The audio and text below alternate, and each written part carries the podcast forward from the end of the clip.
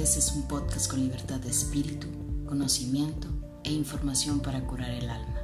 Mi nombre es Pau Vega, psicóloga y aprendiz de la vida cotidiana. Acompáñame en este episodio, un espacio para la vida, un día a la vez.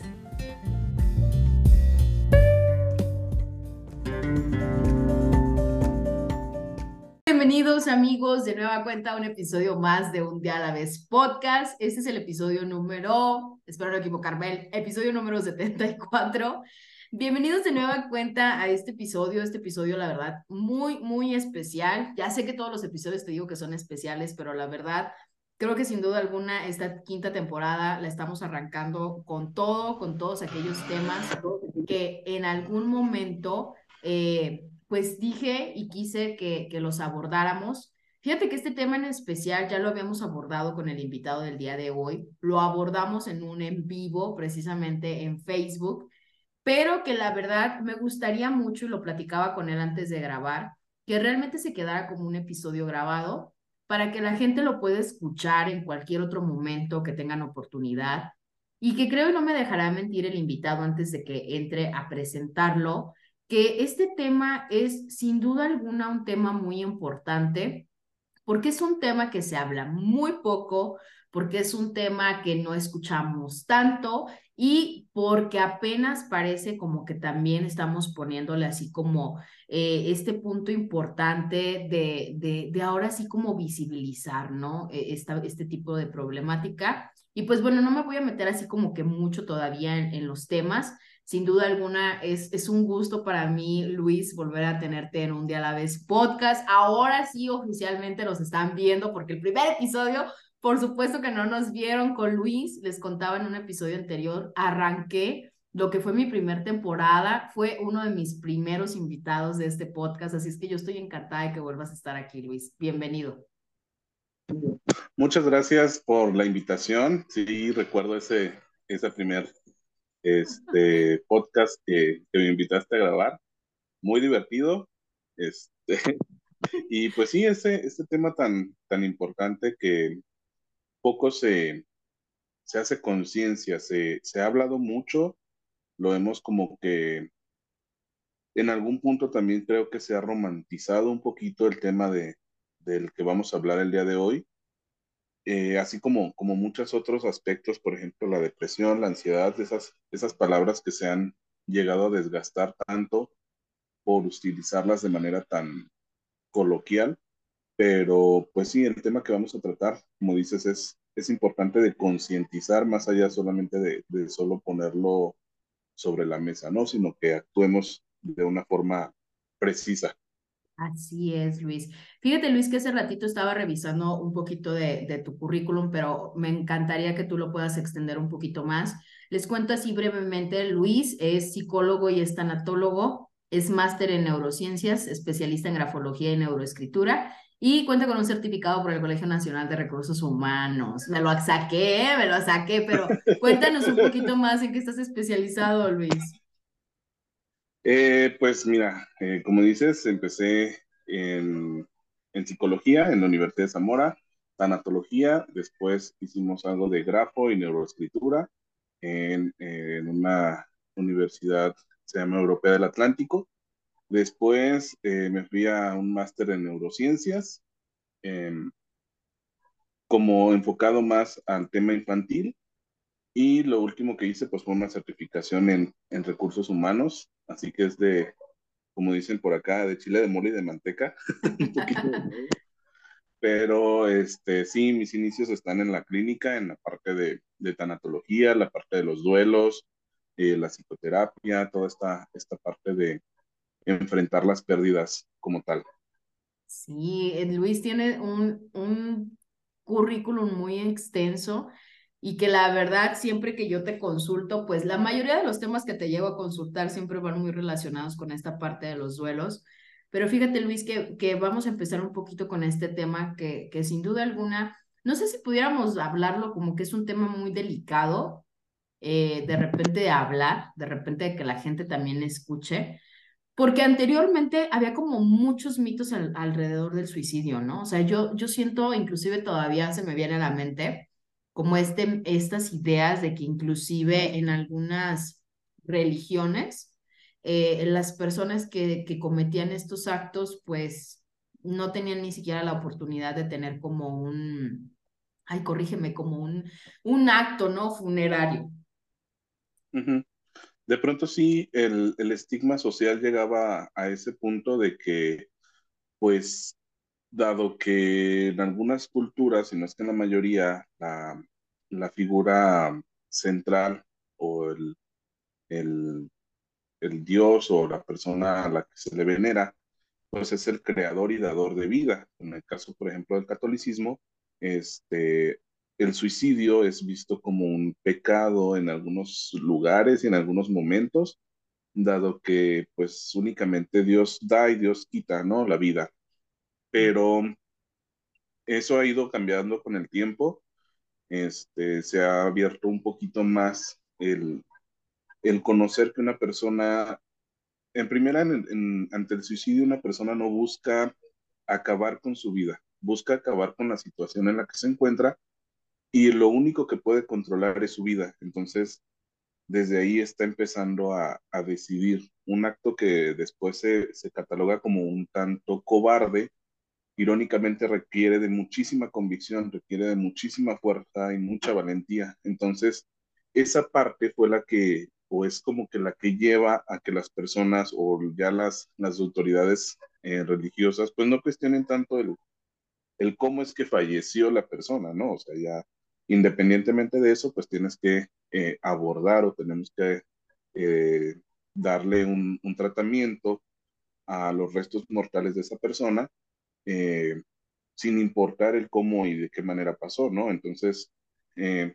llevarlo a un punto de si se puede o no mm, tener un rito funerario, un, unas exequias, un, un, un, funeral como tal, pues también nos haría pensar sobre las personas que de pronto mueren en accidentes automovilísticos, en personas que fallecen a lo mejor por una imprudencia vial, uh -huh. que dices, pues es que también si ya sabías, pues, ¿cómo, cómo llegaste a ese punto? Pues no, es, es algo ya que, que se tiene que este, dejar a un lado el, el cómo pasó para ya abordar el hecho de que tenemos que darle un tratamiento a los restos mortales de una persona. Entonces, eso como que ha ido bajando un poquito, de todos modos, pues hay, hay corrientes filosóficas o hay eh, esquemas todavía un tanto rígidos en algunas personas, pero en la mayoría de los casos, pues el, el sacerdote o la persona encargada, pues ya lleva a cabo el, el, rito funeral y ya como que no está esa parte de cómo pasó, en qué momento sucedió, de qué manera fue. Sí, claro. Esa parte como que ya se, se ha obviado, ¿no?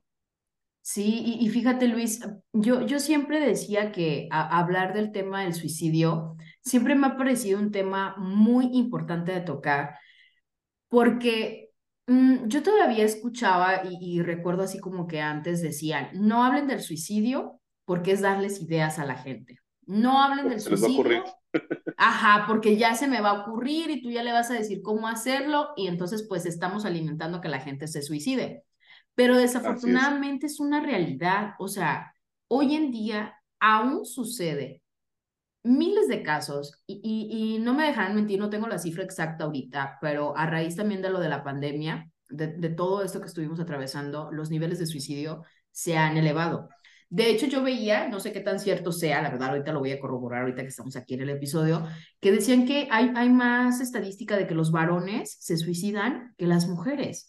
Y que este es un foco alarmante, porque entonces si nosotros no hablamos del suicidio, si nosotros no tocamos este tema central, sobre todo en el aspecto de la salud mental, estaremos haciendo de cuenta que esto no sucede, seguiríamos culpabilizando a las personas que lo cometen y que a final de cuentas me parece que realmente quien hace el acto suicida, pues es porque realmente es un acto de desesperación, o sea, no es que hayan sí. Querido, ¿no? Ajá, me quiero matar nomás porque me quiero matar, o sea, no creo que sea desde esa índole, sino que realmente, eh, pues quienes hemos llegado a pensar en, en, algún momento en suicidarnos, y digo, me atrevo a, a, a, hablarlo públicamente, ¿verdad? Porque en algún momento de mi vida lo llegué a pensar.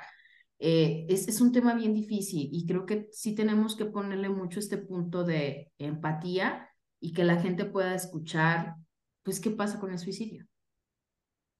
Sí, y fíjate que en, este, en esta parte de que los varones tienden, o es como que la, la cifra a lo mejor un poquito más elevada, eh, también tiene que ver mucho el tema de las formas en que llevan a cabo el proceso o llevan a cabo la situación. Sucede que los varones, por constructo social, llegamos a tener como acceso a métodos más letales, más efectivos, desde un arma blanca, desde un arma este, eh, eh, explosiva, eh, y las mujeres luego llegan a tener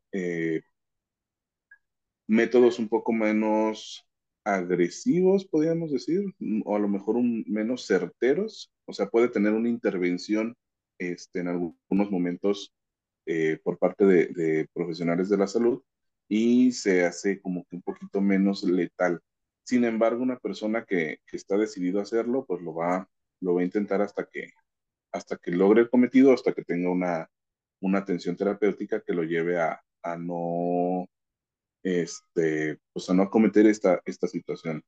Eh, en algunos casos lo que sucede es que hay un primer intento, el, el intento falla, inmediatamente lo remiten a, a psicoterapia, ayuda farmacológica, que también ese es otro tema, el tema de la salud mental, pues de pronto, mm, a veces eh, tengo pacientes en, en, consulta, usuarios también, que el, el, medicamento lo ven como algo adictivo. Le digo, a ver, no es, que sea, no es que sea adictivo, es que necesita tu cuerpo esa parte. Entonces, es que no me la quiero tomar porque luego me puedo hacer adicto. Pues si ocupas omeprazol, no te vas a hacer adicto al omeprazol. Tienes que tener una, un, un, cambio en tu forma de alimentarte y eso te va a hacer que no necesites el omeprazol. Es algo similar con, la, con, la eh, con, lo, con los fármacos que se utilizan o se requieren para la salud mental. No es que vayas a ser adicto ni que vayas a estar siempre utilizándolos, pues tienes que tener un cierto momento de, carga para después tu cerebro se vaya eh, acondicionando y vaya, vaya sucediendo la situación. Pero luego está este, este conflicto de es que me voy a hacer adicto, es que no los voy a poder dejar. Pues no, no sucede así. Y entonces esa parte es la que luego puede llegar también a conflictuar un poquito el tema del suicidio porque si ya lo intentó una vez, eh, lo va a volver a pasar. Pues no, no puede, no, no puede suceder así. A lo mejor, si ya lo intentó una vez, ya lo intentó otra vez y no se ha atendido, pues lo más seguro es que lo pueda volver a pasar. Sí, ¿no? uh -huh. Lo más probable es que sí. Pero, este, sí, a veces eh, el tema de la pandemia ha sido algo, algo que nos ha cambiado la, la perspectiva de todo el mundo y no solamente con el tema del suicidio, ¿no? Como que la depresión, la ansiedad se volvieron eh, a lo mejor factores comunes, a lo mejor también un tanto romántica la situación de, de, de romantizar, de decir, ay, tengo ansiedad, tengo depresión. Mm. Y no pasa así, no, no es como que te lo puedas diagnosticar así de sencillo. Y como dices tú, pues a lo mejor varias veces lo hemos pensado, en algún momento a lo mejor alguna persona lo ha lo ha intentado de una manera más complicada o con más premeditación, pero lo cierto es que todos en algún momento tenemos eh, ganas de no levantarnos, eh, el enfado de la rutina, es decir, este, ay, no tengo ganas de, de, seguir con esto, ojalá pudiera dormirme, dice por ahí este Odín pero todos somos suicidas de closet, pero realmente eh, llega un momento en el que pues le encuentras el gusto a la vida, ¿no? Le encuentras el gusto a, a esos momentos también complicados y que después puedes eh, seguir adelante. El problema con una persona que no ve las puertas es esa situación, que lo único que logra controlar es su vida y es a lo único que puede acceder y lamentablemente terminan este, en algunas ocasiones tomando decisiones que ya no, que ya no tienen un, un vuelco para atrás, ¿no? Oye, Luis, y que precisamente yo creo que eh, esto que nos estás comentando nos contestaría una pregunta que muchas veces me hacen, que es, una persona que se quiere suicidar, ¿realmente siempre se ve triste? O también una persona que se va a suicidar, podemos verla así, andando, caminando, muy como si nada en la vida, ¿no? Y, que, dices una palabra creo que muy clave y un diagnóstico esencial de alguien que realmente va a cometer un acto suicida, que es, le perdemos el motivo ¿no? A vivir. O sea, perdemos, perdemos las, pues sí, las ilusiones, vaya, de seguir, ¿no?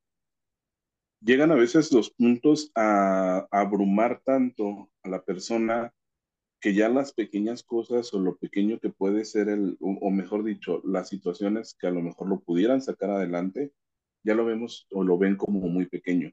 Entonces, esa situación es como una bola de nieve.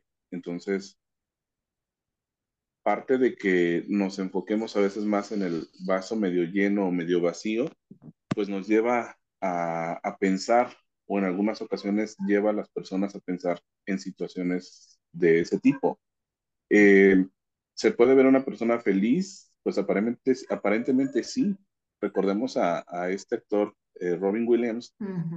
¿Me recuerdas? El, eh, pues hizo Patch Adams, hizo películas que a todos sí nos hacía nos hacía sacar una, una, una, sonrisa, nos hacía reír, incluso nos hacía reflexionar, tal vez un poco llorar con algunas películas. Y toma esa decisión, dices, pues, ¿qué le puede faltar? Tiene fama, tiene dinero, nadie sabe, nadie sabemos. Eh, hay una autora mexicana que se llama Laura Esquivel, escribe como agua para chocolate, tiene una frase muy bonita, la, la película, solo las ollas conocen el hervor de su caldo, ¿no? Entonces, bien podemos ver a una persona tranquilamente por la calle, pero no sabemos qué es lo que tiene o qué es lo que está pasando. Hablamos a veces también de una depresión funcional. Entonces, esas personas que de pronto estamos en algunas ocasiones eh, inmersos en el trabajo, en el estudio, llenándonos de cosas, pero realmente, ¿dónde está nuestra, nuestra situación, nuestro ser, nuestra conciencia, nuestro momento con nosotros? Y yo creo que esa es una parte muy importante. Cuando nos confrontamos, cuando quitamos el trabajo, cuando quitamos todos los deberes, quitamos este, las responsabilidades y solo te quedas contigo mismo, ¿qué es lo que hay? Hay un reclamo, hay tranquilidad, hay estrés, hay ansiedad. Mm, muchas veces no, no llegamos a, a cuestionarnos eso. Entonces, pues imagínate con una persona que ya lo está pasando mal, le quitas toda esa parte o se quita de, toda esa parte de, responsabilidades, de trabajo, se queda como que en ese, en ese, en ese lapso de meditar las cosas y a lo mejor llega a pensar no hay un, no hay un para qué seguir, no hay un, no hay nada. Entonces, ahí es donde la psicoterapia hace, hace su magia aunado con, con los fármacos que, que, se necesitan para que una persona pues no, no lo vea como un, una alternativa, ¿no? Que finalmente pues ya en temas a lo mejor un poquito más eh, holísticos tal vez, pues nadie sabemos de qué manera va, va, va a terminar nuestra historia. Entonces, eh, a veces también esa es una manera de terminar con ello, ¿no? Efectivamente. Fíjate, Luis, ahorita que estabas este, platicándonos un poquito, busqué rápidamente la estadística para, compartírsela, para compartírselas, perdón, y fíjense, dicen que los estudios, eh, en, el, en el 2017, México ocupamos el lugar número 22 de las principales causas de muerte por la población total, o sea, el suicidio estaba en el número 22 de las muertes, ¿no? Eh, dice que sí, efectivamente destaca el riesgo en los hombres, con una tasa del 15.1 por cada 100 mil. Es decir, sí, sí hay estadísticas donde los varones es, más elevado. Un punto más importante eh, de, preocupación, porque como te digo, ahí es como el acceso a, a ciertos métodos más letales que en el caso de las mujeres. Sin embargo, pues eso no quiere decir que una mujer no pueda tomar una pistola y terminar con su vida, ni que pueda a lo mejor ponerse en conductas de riesgo. Pues realmente ya, ya en, en la manera en que vivimos en México, pues ciertamente, lamentablemente, pues tenemos este, índices un poco elevados. A mí me gusta mucho la ciudad de Zamora y tengo eh, compañeros que luego me dicen, es que Zamora es muy violenta, pues sí, pues, pero también este, hay, cierta, hay ciertos lugares en donde pues la, la violencia como tal que conocemos, pues está a lo mejor a la vuelta de la esquina o tal vez no. Entonces, sí es, sí es preocupante el, el saber que, que, tenemos una cifra tan elevada de, de suicidio y que muchas veces no se está haciendo nada para, pues para hacer conciencia, para que la gente tenga a lo mejor un poco más de información, también alguna campaña, a lo mejor pensaría yo en, en, líneas de ayuda, creo que sí las hay, pero no se les ha dado la, la, la difusión eh, correcta, ¿no? También ah, interesante sería saber, pues, de esa población que se suicida, cuáles son los estratos económicos, ¿no? Porque a veces una depresión no siempre es lo mismo cuando tienes la posibilidad de acceder a un, a un terapeuta, a un servicio de salud eh, mental.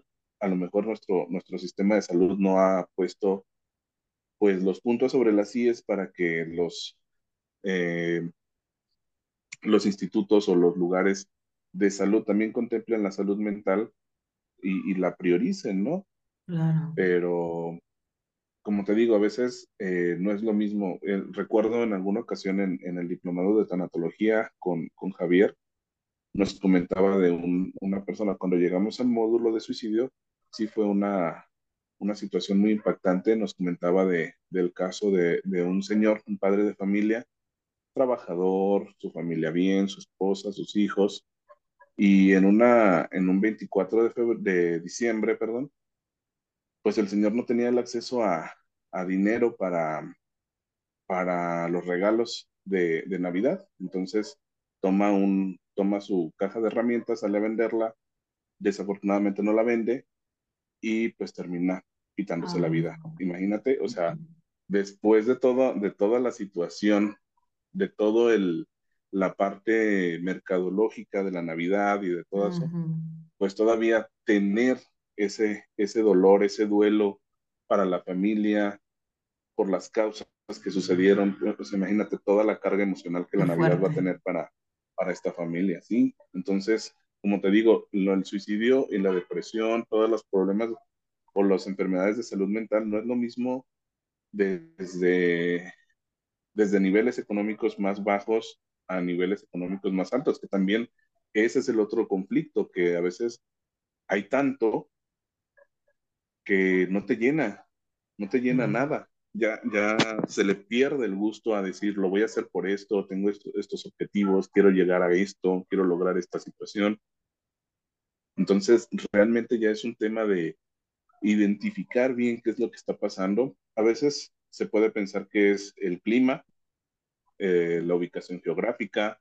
Eh, sabemos, por ejemplo, que para Europa, el norte de Europa, pues el frío realmente sí afecta y los temas de, de suicidio también van a la alza con, con situaciones así de, de, climatológicas, geográficas, pero pues luego volteamos a ver otros lugares, otros, otros países con eh, problemas económicos más complicados y dices, ¿qué, qué puede más? ¿El problema económico, la ubicación geográfica o como dicen por aquí, se juntan las, el hambre con las ganas de comer y y que yo creo que hay algo indispensable, Luis. O sea, eh, el cuidado de la salud mental es urgente. El cuidado, eh, o sea, ponerle atención a la cuestión emocional es un básico. O sea, yo les digo, si no estamos bien mentalmente, si no estamos bien emocionalmente, de nada nos sirve si hagamos mil y un millones de actividades. Oye, Luis, casi estamos llegando ya al final del episodio. Y eso nos fue bien rapidísimo pero no me gustaría que, que, lo cerremos sin antes eh, poder, no sé, no sé si pudiéramos dar así como algunos tips o unas pequeñas señales para las personas que muchas veces nos preguntan, ¿cómo le puedo hacer si ya sé que mi amiga, mi amigo o mi papá o alguien conocido muestra señales este, de que se quiere suicidar o que la está pasando mal? ¿Cómo lo puedo ayudar? En primera, no dejando pasar ese, esa señal. Muchas veces es como que, ay, por favor, o sea, llegamos a, a normalizar ese tipo de, de comentarios, eh, empiezan los comentarios de mm, ya no tengo ganas de seguir, este, comentarios a veces muy, muy vagos que dices, mm, si esta persona realmente, eh, perdón, si esta persona lo está considerando, pues, o te lo está diciendo, es por algo, ¿no? Entonces, desde ahí, el, el conocer a la persona, el saber que si te está manifestando una situación así, comentarle, necesitas algo, necesitas este, que te escuche, que quieres hablar de esto, quieres asistir a psicoterapia, te busca un psicólogo, un terapeuta, algo que, que suceda o que, que, pueda darle continuidad a, a esa situación. Ya en, en, en, una situación más cercana, que a lo mejor ya hay un, un diagnóstico, ya hay un, este, una probabilidad, ya hay un intento, pues sí mantenerte, mantenernos cerca de esas personas, eh, hacerles sentir que estamos para ellos, que la situación por muy mala que sea, siempre tendrá una, una solución o tendremos una manera de abordarla. Eso, es, eso creo que es una de las cosas fundamentales, la escucha, el, saber que las personas eh, que están buscando terminar con su vida, pues no están solas. O sea, creo que eso es lo que, lo que más cala en una situación de, de pensar en una, en, en terminar con, con, la vida propia, este, el saber que no hay nadie que te entiende, que no hay nadie que, que pueda contenerte. Entonces, si un amigo, un familiar está pasando por una racha complicada, está pasando por un duelo complicado, porque a veces es tanto el dolor que se siente que no sabes para dónde seguir, sientes que realmente no vas a poder. Y sí se puede, sí se puede seguir adelante, sí se puede salir. Nos enfrascamos de pronto en, en cosas tan triviales que a lo mejor si, si 10 minutos de lo que le dedico al celular, a TikTok, a Facebook, se los dedico a una persona que sé que está mal, que ya he escuchado que tiene un, un problema complicado, que no encuentra la salida y a veces un mensaje, una llamada y decirle, ¿cómo estás? ¿Qué puedo hacer por ti? ¿Quieres caminar? ¿Quieres que te escuche? Son cosas que no nos implican un mayor problema y que a veces pueden hacer la diferencia. Por completo. Yo creo que eh, dijiste una palabra que me parece clave. Hace muy poquito, y, y digo, los voy, a, eh, los voy a aventar a otro podcast que para nada es mío, es, es, de una persona que escucho, que se llama Más allá del Rosa. Escuché hace poquito un episodio que grabaron también del suicidio, pero cuentan desde la perspectiva de una mamá este, que falleció su hijo debido a suicidio. Escúchenlo, la verdad, si no chillan en ese episodio, no tienen corazón. es un episodio muy Háganse. Háganselo ver. sí, sí, sí, no. Pero aparte de lo triste, o sea, creo que. no, no, no, no. Si no aparte de lo triste, o si sea. No, si no lloran con ese. Ajá. No, si no lloran con ese, váyanse a terapia, ¿eh? No, no se crean. No, de verdad, tiene, escúchenlo, escúchenlo, escúchenlo. Sí. Es un episodio bien real porque cuentan la perspectiva de qué pasa con las personas que se quedan, ¿sí? Y que de sí. verdad, cuando nosotros nos ponemos en ese segundo plano o en ese plano, no saben lo mucho que valoramos todo lo que vivimos y, y, a las personas que tenemos, ¿no? O sea, me acuerdo que yo terminé chillando después de escuchar el relato de esa mamá y yo decía, no manches, ¿no? O sea, cómo a veces nuestro sufrimiento, las cosas que pasamos nos hacen que nos ceguemos por completo de quién se va a quedar. Y que a veces cuando nos cegamos, yo creo que ahí es donde viene esa parte donde viene el acto y que es bien lamentable también para la gente que, obviamente para quien lo sufre, pero también pues para las personas que se quedan aquí en la vida, ¿no? Oye Luis, pues estamos llegando al, al cierre del, del episodio. Pero compártenos tus redes sociales, dónde te podemos encontrar, dónde podemos encontrar un poco más de Luis. Estoy en Facebook y en Instagram como arroba de Medina. Ahí me pueden encontrar, ahí están. Este, vamos subiendo imágenes, reflexiones. De pronto subo algunos podcasts, vamos a subir este, por supuesto. Sí. Los, y programas que de pronto me gusta, me gusta compartir. Y pues ahí, ahí me pueden encontrar también como Luis FDM en, en Instagram, la, mi cuenta personal, que también de pronto subo fotos, imágenes que, que me gustan. Fotos de Y pues nada, estamos aquí en... ¿Mande? Fotos mías. Fotos de y de gatos. este, y pues en el, eh, ya para consulta o, o, situaciones ya más eh, profundas, es el 354-114-2593 ahí estoy a la orden para consultas. Tengo mi consultorio en Tinguentín, así que si se dan una vuelta, por acá estamos. Excelente. Oye Luis, pues muchísimas gracias. Gracias por aventarte a, esto tan improvisado, la verdad, porque la verdad no estaba entre los planes, o sea, grabar el episodio, pero sin duda alguna, o sea, lo, estoy lo estamos terminando y, y, yo me quedo con muy buen sabor de boca. Estoy segura que la gente, la información que les acabas de dar, que acabamos de dar, les va a ayudar muchísimo y qué mejor que nada, pues seguir, ¿no? Con este, este mundo de prevención contra miles de situaciones que muchas personas pues padecen. De verdad, muchísimas gracias por aceptar. Gracias a ti por la invitación y gracias por invitarme a la, a la quinta temporada. Sí, yay. Oigan, pues para toda la gente que nos está escuchando, ya saben, continuamos con eh, la quinta temporada. No se pierdan los siguientes episodios. No me despido, seguimos con este propósito de vida que es vivir un día a la vez. Nos vemos en el siguiente. Cuídense mucho. Hasta luego, gracias.